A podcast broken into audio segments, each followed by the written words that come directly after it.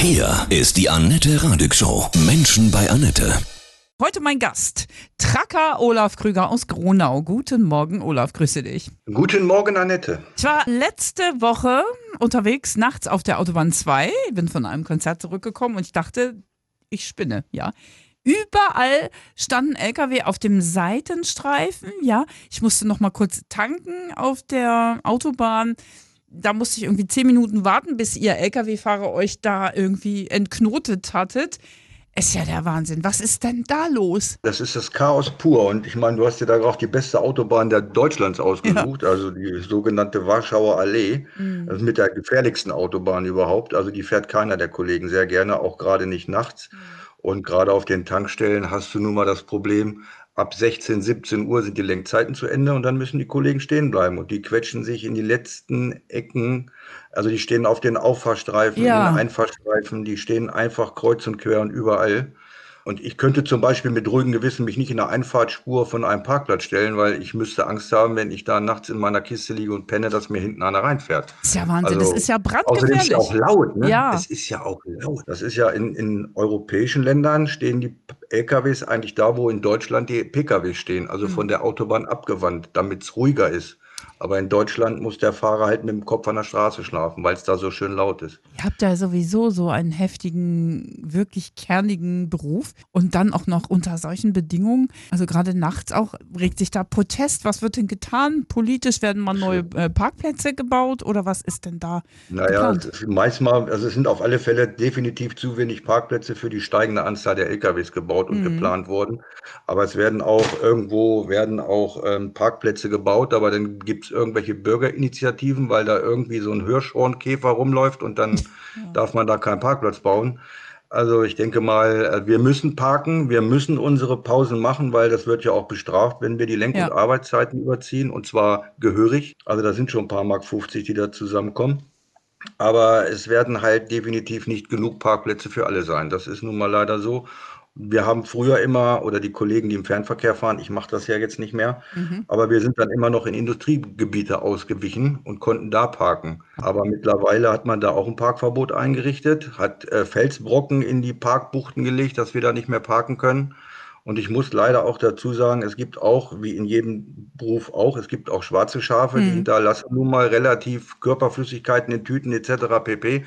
Das wird da alles hingeschmissen. Das ist klar, dass manche Kommune und Gemeinde das halt auch nicht bewerkstelligen kann, diese Entsorgungskosten quasi. Hast du, ich finde es zwar persönlich auch eine, eine, riesengroße Sauerei, weil wir schießen uns ja quasi damit ins eigene Knie, nur den meisten Kollegen ist das egal. Mhm.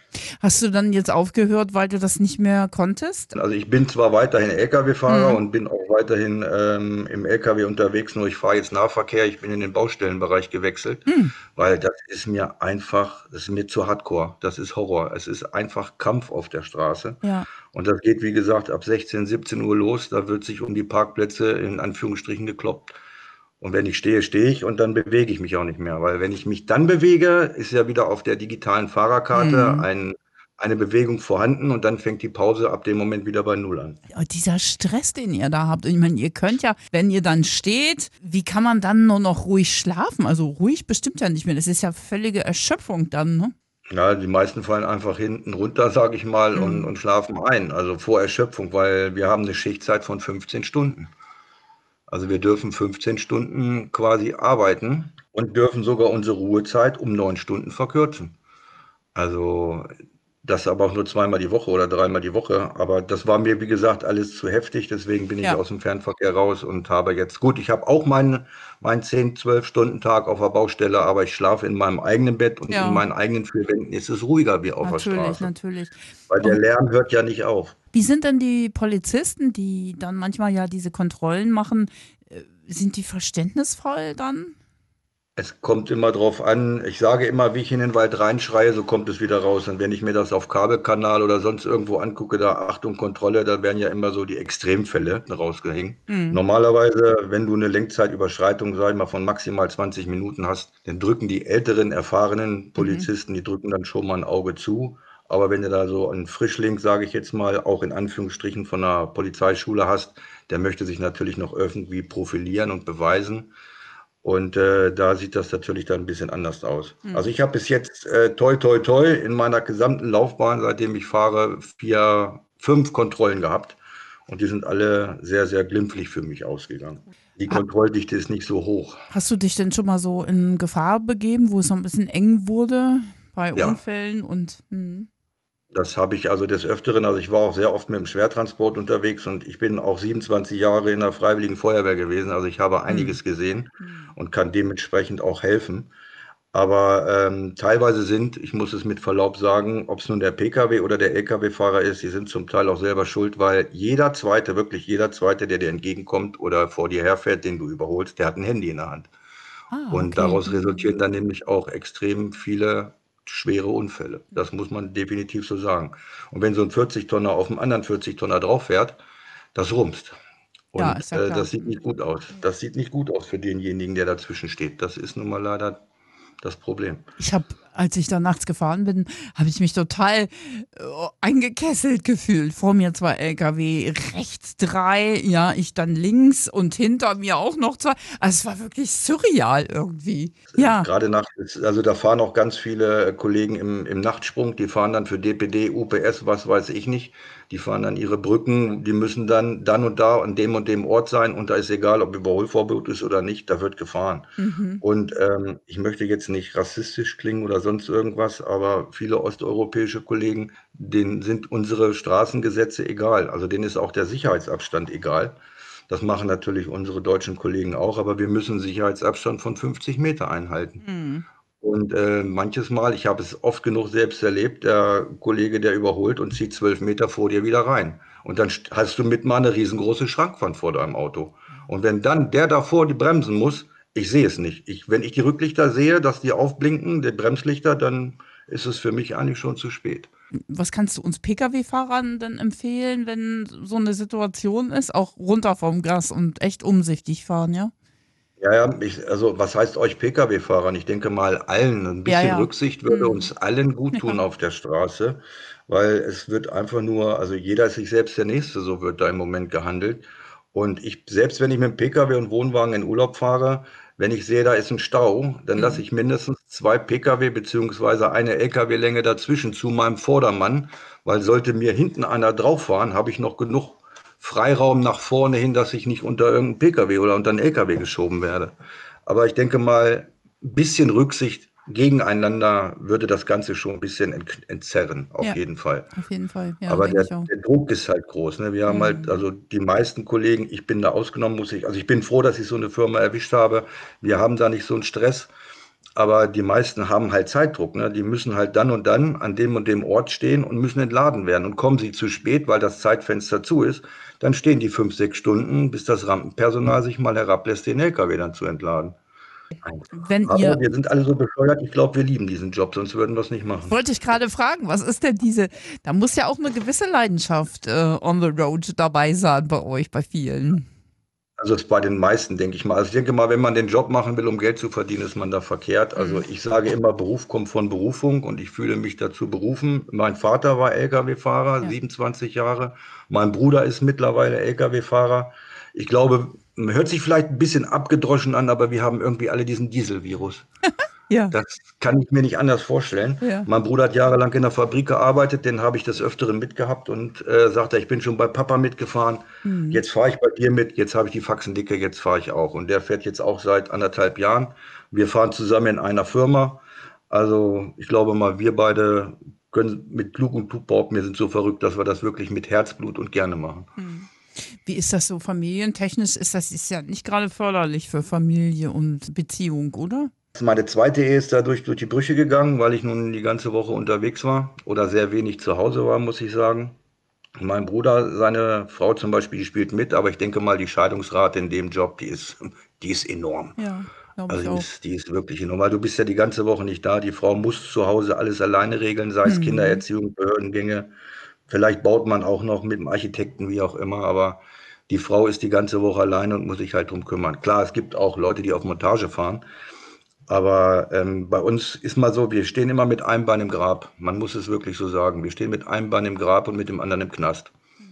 Das ist nun mal leider so. Ja.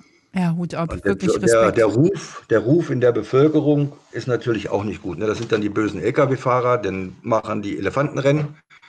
Ne? Und ich sitze da und komme nicht dran vorbei, aber ich sage mal, so ein LKW, der ist nach, lass uns mal hochkommen, nach vier Minuten an dem anderen vorbei und dann habe ich mit dem Pkw wieder freie Fahrt. Aber es wird gemeckert da hinten. Nur die meisten Menschen vergessen, dass in den LKWs auch Menschen sitzen.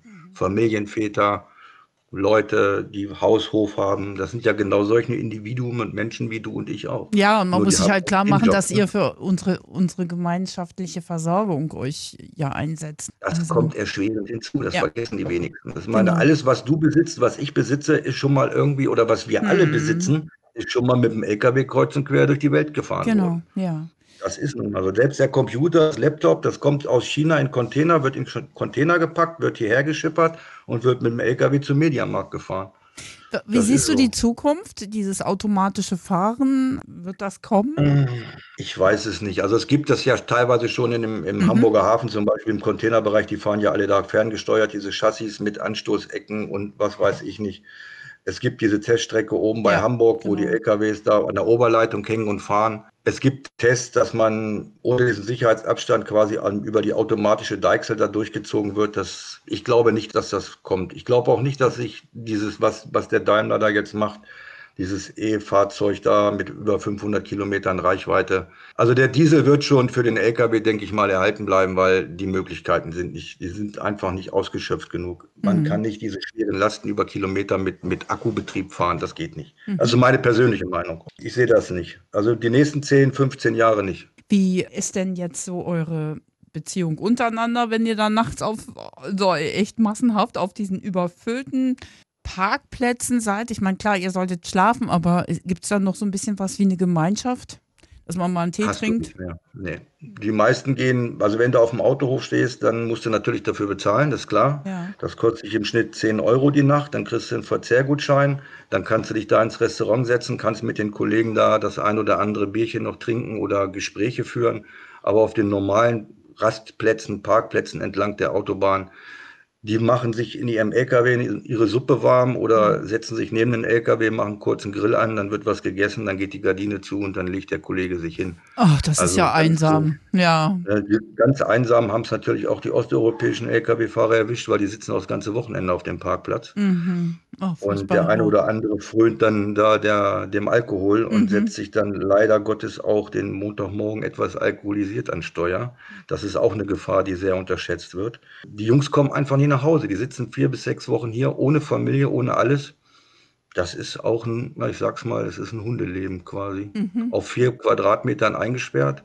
Das ist nicht schön. Olaf, wie entspannst du dich? Wie, was machst du so hobbymäßig in deiner Freizeit? Naja, ich bin da, ich bin da so ein bisschen außen vor. Mhm. Also ich mache ganz viel esoterisches Kartenlegen. Viele lachen mich dafür aus, aber ich bin halt der, Kart der Rocker unter den Kartenlegern. Ja, cool. Das mache ich aber auch schon 20 Jahre. Und, Kommen die äh, Kollegen dann auch zu dir und lassen sich die Karten legen? Ja, ja, die kommen zu mir, lassen Ach. sich die Karten legen oder ich besuche die, lege Ja. denen die Karten. Und am Wochenende, ähm, zweimal im Monat, mache ich dann nebenbei noch Disc-Jockey im Checkpoint bei uns hier in, Ah. auf der Hohen Warte. Cool. Das ist eine Rockdisco. Mhm. Ähm, da mache ich dann, wie gesagt, alle 14 Tage noch die Nacht zum Tag und lasse die Puppen tanzen quasi. Hätte nicht gedacht, dass Lkw-Fahrer wirklich sich da so offen zeigen, was Kartenlegen betrifft. Guck mal an, ist ja cool. Also ich, also ob das nun Lkw-Fahrer sind, also ich stehe da offen zu. Ich, Mhm. ich, ich kommuniziere das auch und meine ganzen Leute, die mich kennen, die wissen das und die fragen mich auch sehr oft um Rat und dadurch wird das natürlich immer, der Kreis wird natürlich immer weiter und immer größer. Hast du eine gute Aber- Trefferquote?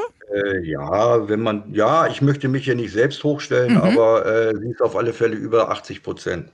Magst du mir auch mal eine Karte ziehen? Oh, ich habe, äh, ja, das können wir gerne machen. Mhm. Äh, ich habe für dich den guten Herrn erwischt. Finde ich gut. Das ist äh, von Vorteil. Das kann ein Vorteil sein für dich, dass, dass der Chef ein gutes Wort für dich Ja, einlegt. Es mhm. kann auch sein, dass du aus dem Bekanntenkreis noch jemanden kennenlernst, also aus einem weitläufigen Bekanntenkreis, Mhm. der ein bisschen dichter zu dir kommt. Die Möglichkeit besteht. Also ist auf jeden Fall eine gute Karte oder kann der. Es ist der eine sehr gute Karte. okay, zieh noch, noch mal eine bitte. Noch mal Ja. eine. Warte, warte, warte. Das müssen wir mal ganz kurz. Ich mische das jetzt Ja. mal durch. Karten Jetzt mal legen live. Mal live. ja, im Interview, das ist doch cool. Live im Interview. Ja. Da habe ich das große Glück, das ist also in meinem Deck, was ich hier habe, ist das die Glückskarte. Was? Krass. Das ist das große Glück, was dir beschieden wird. Also du wirst das nächste halbe, dreiviertel Jahr bei allen Unternehmungen, die du tust, Hm. äh, vom Glück bestrahlt sein. Das kann ich dir sagen. Ach Mensch, Schade, dass also. das niemand sehen kann, sonst würde ich dir die Karte auch mal zeigen Ja. und vor das Gesicht halten. Also Ja. das ist, man sagt sprichwörtlich, der liebe Gott schüttet über dich das Füllhorn Oh, aus. bitte, Fülle kommt in mein Leben in jeder Hinsicht. Das ist ja schön. Olaf, ich werde berichten. Ja. Ah, das ist Ich bitte großartig. darum, ich ja. darum. Hast du auch den Eindruck, dass das Thema Spiritualität immer mehr und mehr in unsere Welt kommt, dass die Menschen nach Transzendenz suchen, auch in dieser wirklich so heftigen Zeit, Wandelzeit? Die Spiritualität wird mehr, so je schlechter Mhm. es den Menschen geht, desto mehr, das ist für viele ist es vielleicht auch ein Strohhalm, glaube ich. Ja, natürlich. Wenn man Mhm. gar nichts mehr Mhm. sehen kann, wo man da noch hingeht kann, dann kommt vermehrt in die Spiritualität. Also ich merke es selber bei mir. Seit den letzten vier Jahren habe ich also vermehrt in Anführungsstrichen Kundschaft, Mhm. die auf mich drauf zukommt und mich um Rat fragt. Das muss ich also sagen. Also seit Corona war natürlich ganz schlimm. Ja. Also da ist ganz, ganz viel passiert in der Zeit. Und ich glaube auch, viele Leute besinnen sich wieder auf ihre eigenen Kräfte. Und das macht das Ganze auch noch amüsanter, würde ich mal das Ja. so beschreiben. Hast du so schön. für dich so ein Kraftmotto, so ein allumfassendes, Olaf? Ja, Kopf hoch, auch wenn der Hals dreckig ist. Ja, super. Das ist halt, das ist mein, mein Credo. Und Mhm. ähm, ich meine, was ich nicht ändern kann, was ich nicht in der Hand habe und ich selber ändern kann, muss ich halt so hinnehmen. Aber ähm, man kann alles irgendwo für sich ändern. Man, Mhm. es liegt immer an der Sichtweise des Betrachtens. Olaf, tausend Dank für die sehr berührende Einblicke in euer boah, echt krasses Truckerleben. Ich grüße mal alle, alle Helden der Straße. Ich kriege gerade eine Gänsehaut, das kommt von Herzen, das merke ich. Ja. Danke. Wie ist euer Truckergruß untereinander? Äh, Wir haben da gar keinen Trackerguss. Also jetzt hat man uns ja den CB-Funk auch verboten, wo Mhm. man sich einigermaßen noch mit äh, unterhalten konnte. Also wenn man an einem, ich sage es mal so, wenn du auf der Landstraße fährst und vor dir oder du überholst einen, oder ein LKW überholt dich und wenn der LKW an dir vorbei ist, ziehst du kurz Lichthupe, dann weiß der mit seinen 18 Metern, ich bin vorbei, Mhm. ich kann gefahrlos einscheren. Das wäre uns, würde uns schon mal helfen. Also wir untereinander machen das auch. Also wenn wir überholt werden, dann machen wir Lichthupe. Wenn der Abstand groß genug ist, dann zieht der Kollege vor einem rein, dann blinkt der einmal links und blinkt einmal rechts. Das heißt dann Dankeschön. Also so einen kleinen Geheimcode, sage ich mal, haben wir schon untereinander. Und der ist, glaube ich, auch äh, weltweit vertreten mit der Lichthupe und dem Blinken. Das, Cool. Aber ansonsten kommunizieren wir ganz selten untereinander. Das ist ein Handy viel, ne? Man telefoniert halt viel. Mhm. Von Herzen alles Liebe dir. Danke dir auch, Annette.